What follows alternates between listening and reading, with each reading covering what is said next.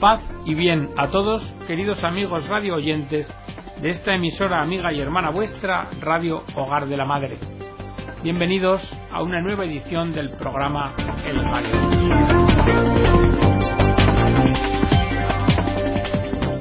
El programa de hoy vamos a dedicarlo a reflexionar sobre el cuerpo, nuestro cuerpo.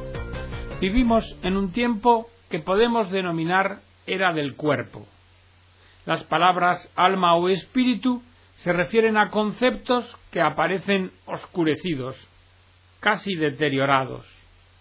Es la época que viene reflejada por el pasota, demasiado pa mi body, tío.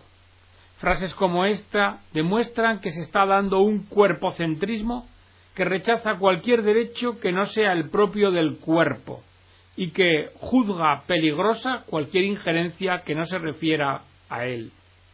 El cuerpo parece que ha devenido a ser una realidad única y última como sujeto activo de la orgía, lugar privilegiado para un reduccionismo animalista donde la bestia prevalece. Animalismo que para afirmarse como tal necesita desalmarse, desproveerse del alma. Un animalismo desalmado, podríamos decir, parece que lo invade todo y así, con este reduccionismo, el concepto de felicidad se ha quedado menguado en el de placer, un placer hedonista o un placer utilitarista, que incluso viene promovido por el Estado.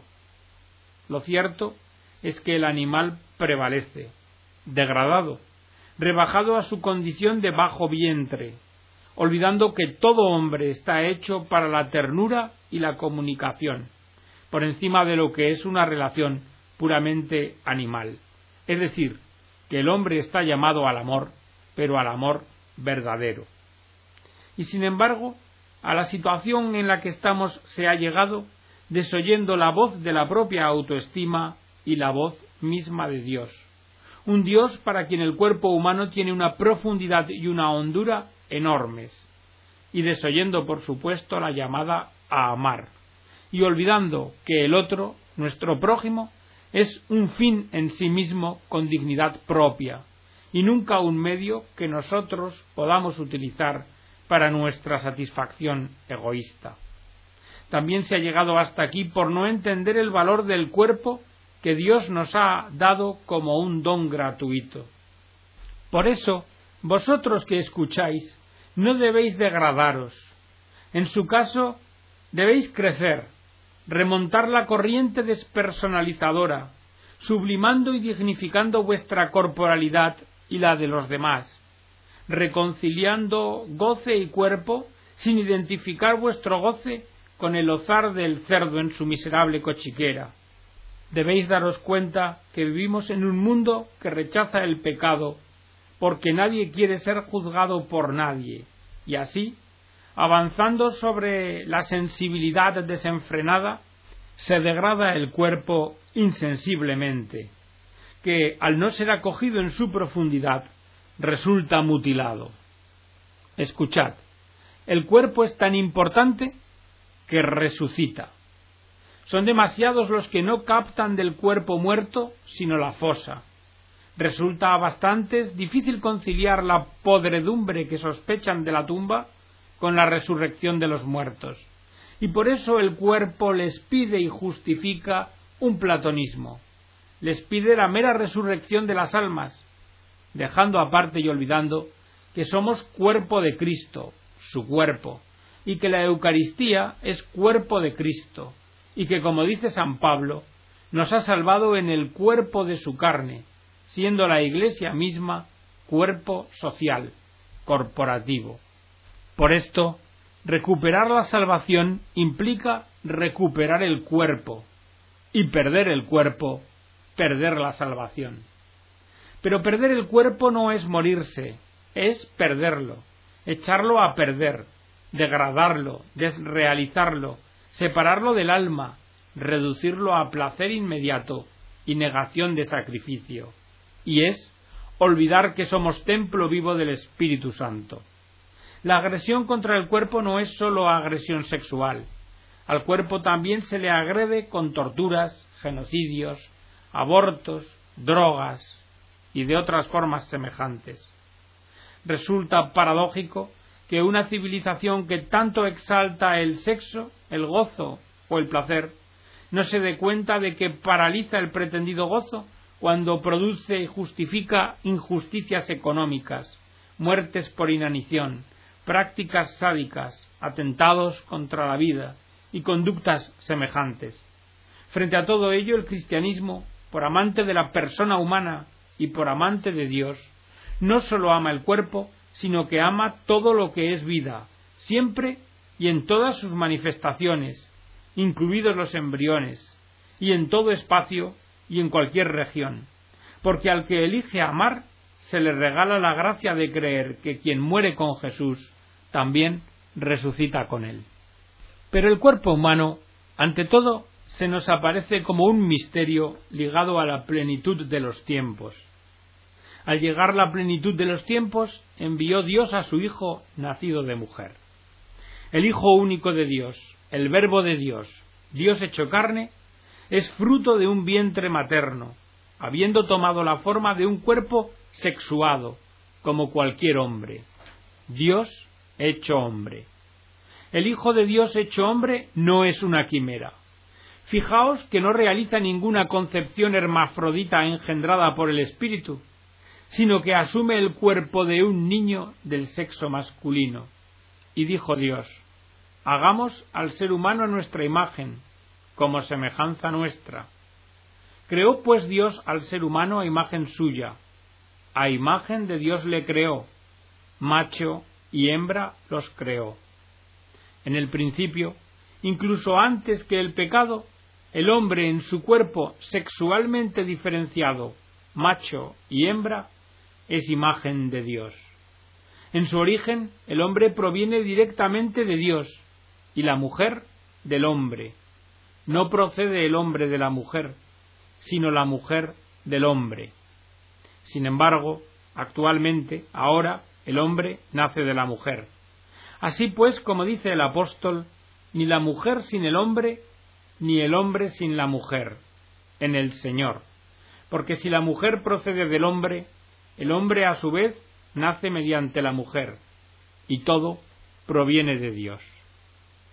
Por otra parte, resulta que el cuerpo del hombre no es una abstracción. Jesús es un primogénito, un hijo único, de sexo masculino, perteneciente al linaje de David según la carne. En su cuerpo, el Hijo único de Dios no es un ciudadano del mundo, es de una determinada raza es judío. Dios ha hecho el cuerpo humano. El Hijo de Dios, nacido de mujer, tomó forma de un cuerpo de hombre sexuado, como cualquiera de los hijos de los hombres. Así pues, no debemos considerar ni declarar impuro de por sí aquello que Dios no solo llamó puro, sino que incluso asumió en su ser. Por esto el obispo San Cirilo de Jerusalén, dando catequesis, decía Acabas de aprender, querido amigo, lo que concierne al alma, pero recibe ahora también lo mejor posible la enseñanza relativa a tu cuerpo. No permitas que nadie afirme que tu cuerpo no tiene que ver con Dios. Aquellos que en efecto creen que el cuerpo nada tiene que ver con Dios y que el alma la habita como en un recipiente ajeno, abusan evidentemente de él en provecho de la impureza. ¿Qué tienen que reprocharle a ese admirable cuerpo que tienen? ¿Qué le falta a su belleza? ¿Cuál es el punto en el que tenga defecto de perfección artística? ¿Y quién ha puesto en el corazón un latido ininterrumpido? ¿Y quién, mediante una simple unión, ha asegurado la permanencia de esa naturaleza humana condenada a la muerte? Y no me digáis que el cuerpo es causa de pecado, ya que si el cuerpo lo es, ¿Por qué un muerto no peca? Pon una espada en el puño de un hombre que acaba de morir, y de ello no se seguirá ningún homicidio. Que le presenten a un joven que acaba de morir toda clase de bellezas, a que no manifiesta ningún deseo sexual. ¿Y por qué? Porque el cuerpo no peca por sí mismo, sino que el alma lo hace por medio del cuerpo. el cuerpo en realidad, es un instrumento al modo de un abrigo o una vestidura del alma, y es ella la que lo lanza a la fornicación, haciéndose impuro. Si por el contrario cohabita con un alma santa, se convierte en el templo del Espíritu Santo. Y esto es lo que dice el apóstol Pablo, cuando pregunta ¿No sabéis que vuestros cuerpos son el templo del Espíritu Santo que está en vosotros? Así pues, joven, respeta tu cuerpo como a un templo del Espíritu Santo, porque lo es. No mancilles tu carne en la lujuria, no ensucies esta bella vestidura que te pertenece, y si la has mancillado, límpiala ahora mediante la conversión, purifícala mientras se te da la ocasión. Por tanto, debemos reflexionar sobre el hecho de que, en el fondo, el cuerpo protege al alma. Si el alma existiese sola, ¿podríamos sostenernos? ¿A dónde huir? ¿Con qué cubrirla? El alma no tiene siquiera la posibilidad de cerrar los ojos, y además suele estar a la vista de todos, mientras que en un cuerpo, que es algo más cómodo, todo está previsto. Podemos taparnos las orejas, podemos encerrarnos en nosotros mismos, y si esto no es suficiente, podemos volvernos hacia el muro, protegiéndonos por una espalda impenetrable. Sí, el cuerpo protege en el hombre lo que hay de más íntimo y de más humano, lo que le acerca a lo divino, su conciencia y la libertad de abrirse a otros hombres. Y esto todos los verdugos del mundo lo saben. Afectando al cuerpo se alcanza y se oprime lo espiritual del hombre. El martirio revela el peso ontológico y casi divino del cuerpo humano, porque el martirio, lejos de manifestar la menor indiferencia o desprecio respecto del cuerpo, constituye su exaltación, su verdadera manifestación y poner en claro su significado, como la fe en la resurrección de la carne. Y es por esto que San Justino, ante los tribunales paganos, y frente a aquellos que sugerían a los cristianos daros todos la muerte a vosotros mismos, ahí tenéis el camino para ir hacia Dios. Supo responderles con sencillez, si todos nos diésemos la muerte, seríamos la causa, hasta donde llega nuestro poder, de que ya no naciera nadie, de que ya no hubiera discípulos de la ley divina, e incluso de que ya no hubiera más hombres. Proceder así es ir contra la voluntad de Dios.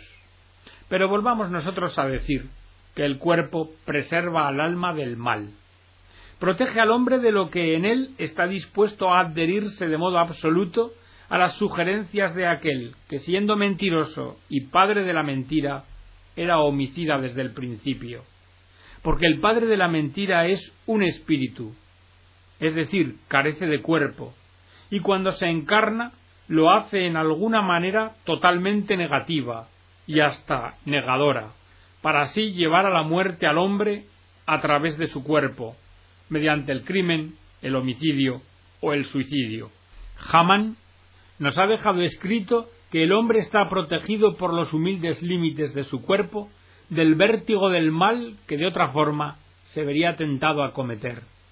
Porque el cuerpo, nos dice, es la vestimenta del alma que cubre su desnudez y su vergüenza, así como el vestido protege al cuerpo el cuerpo le aporta al alma un obstáculo menos para hacer el bien que para realizar el mal.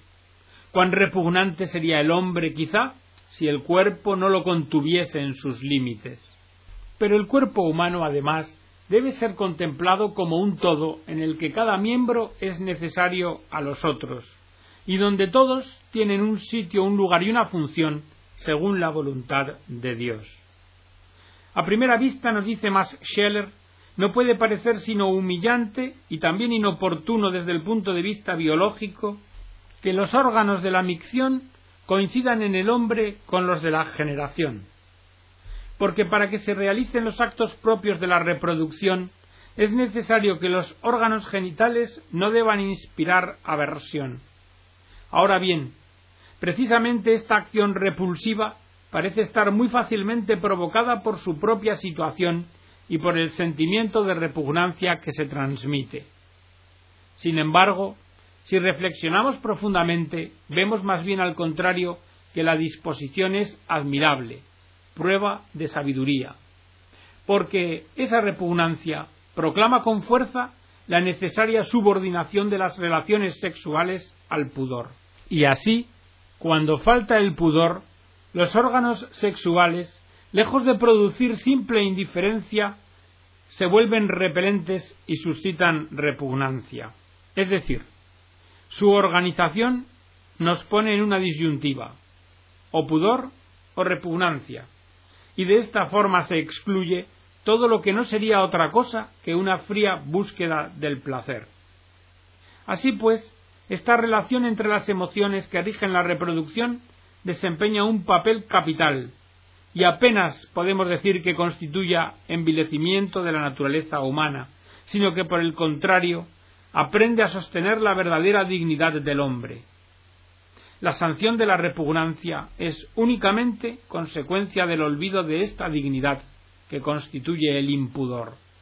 Ahora pasemos a reflexionar sobre la degradación, muerte y envejecimiento del cuerpo. A las personas nos resulta asombrosa y escandalosa la dependencia del alma respecto del cuerpo. Un vaso que estalla y el hombre, en la plenitud de la edad, dueño de sus medios físicos, intelectuales y morales, en un plisplas queda reducido a nada, paralizado por siempre jamás. La degradación del cuerpo humano constituye un infortunio para aquellos que no creen en la resurrección de la carne.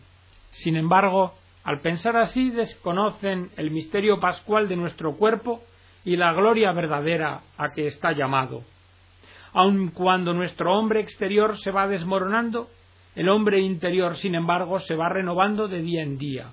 En efecto, la leve tribulación de un momento nos produce, sobre toda medida, un pesado caudal de gloria eterna, a cuantos no ponemos nuestros ojos en las cosas visibles, sino en las invisibles, pues las visibles son pasajeras, mientras que las invisibles son eternas. Quienes afirman que la muerte y el sufrimiento constituyen un castigo, harían bien en volver a reflexionar sobre ello. El sufrimiento físico o mental, la muerte, no atestiguan el mal, el pecado, la culpabilidad, sino más bien lo inverso, porque son las víctimas y no los verdugos quienes sufren en sus cursos vitales de una manera sensible. Fijaos, Abel muere y Caín es quien queda vivo. En otras palabras, la historia está llena del misterio de los santos inocentes, es decir, del sufrimiento y de la muerte, no precisamente de los injustos, sino de los justos. Como nos recuerda Ibs de Montechal, los griegos se jactaban de mantener el culto del hombre, y sin embargo, pese a ello, o quizá precisamente a causa de ello, se advierte que las ciudades griegas condenaban a perecer a todos los niños defectuosos. En nuestros días, los partidarios de un progreso mal entendido han renovado estos antiguos extravíos, y con el fin de no detener la marcha hacia adelante de la humanidad, querrían que se abandonase a su suerte a los débiles y a los baldados. Censuran a la caridad, que permitiéndoles sobrevivir, obliga a la humanidad a arrastrar un peso muerto. Sin embargo, la Iglesia actúa de un modo muy diferente. Aprueba, y aún más, alienta el hecho de que unas vidas jóvenes, ardientes, que podrían volcarse hacia el porvenir para abrir nuevos caminos, se dediquen por entero a cuidar de los ancianos y de los baldados en cuerpo o en espíritu, es decir, de quienes hay poco que esperar desde un punto de vista humano. Ocurre que la Iglesia ama a tal punto al hombre que todo lo que a él toca, aunque no fuese más que un reflejo, le resulta sagrado. Nada de lo que se haga en favor de los desheredados le parecerá nunca suficiente. Sabe muy bien que el día en que no haya sino desprecio hacia aquellos a los que cruelmente se denomina desechos o excluidos, el verdadero amor por la humanidad estará a punto de desaparecer. Entonces no habrá, encubriéndose bajo esa denominación y procurando preservar todos sus recursos, sino el egoísmo de los fuertes. Así pues, quienes aman sinceramente la verdad, hija del Espíritu Santo, No son aquellos que no aceptan contemplarla más que allí donde ella brilla en todo su esplendor, sino que son aquellos a quienes les resulta tan querida la vida humana que acostumbran a recoger, en donde fuere, sus más pequeños fragmentos, esos que se buscan en cualquier parte, incluso allí donde la ignorancia y la perversidad de los hombres los han vuelto irreconocibles. Aquellos que no tienen la valentía de amar la vida allí donde está desfigurada, tampoco son capaces de sentir por ella un amor puro, precisamente en esos lugares donde se revela en toda su gloria. Hoy, igual que ayer y mañana, todos los hombres han sido, son y seremos mortales. Gran misterio es este, lo digo respecto a Cristo y la Iglesia. Y también misterio ese de la resurrección. Escuchad. Aquel día se le acercaron unos saduceos, esos que niegan que haya resurrección, y le preguntaron, Maestro, Moisés dijo, si alguien muere sin tener hijos, su hermano se casará con la mujer de aquel para dar descendencia a su hermano. Ahora bien, había entre nosotros siete hermanos. El primero se casó y murió, y no teniendo descendencia dejó a su mujer a su hermano. Sucedió lo mismo con el segundo y con el tercero, y así los siete. Después de todos murió la mujer. En la resurrección, pues, ¿de cuál de los siete será mujer? Porque todos la tuvieron. Jesús les respondió, estáis en un error, por no entender las escrituras ni el poder de Dios. Pues en la resurrección ni ellos tomarán mujer, ni ellas marido, sino que serán como ángeles en el cielo. Y en cuanto a la resurrección de los muertos, ¿no habéis leído aquellas palabras de Dios cuando os dice, Yo soy el Dios de Abraham, el Dios de Isaac y el Dios de Jacob? No es un Dios de muertos, sino de vivos. Al oír esto, la gente se maravillaba de su doctrina. La resurrección de la carne, Nadie ha desmitificado esta realidad central de la fe cristiana de manera más radical que una virgen francesa arrebatada a su pesar a la edad de veinticuatro años por la sofocación de una tisis galopante. Afirmaba Después de todo, me es igual vivir que morir. No alcanzo a ver qué tendría de más después de la muerte que no haya tenido ya en esta vida.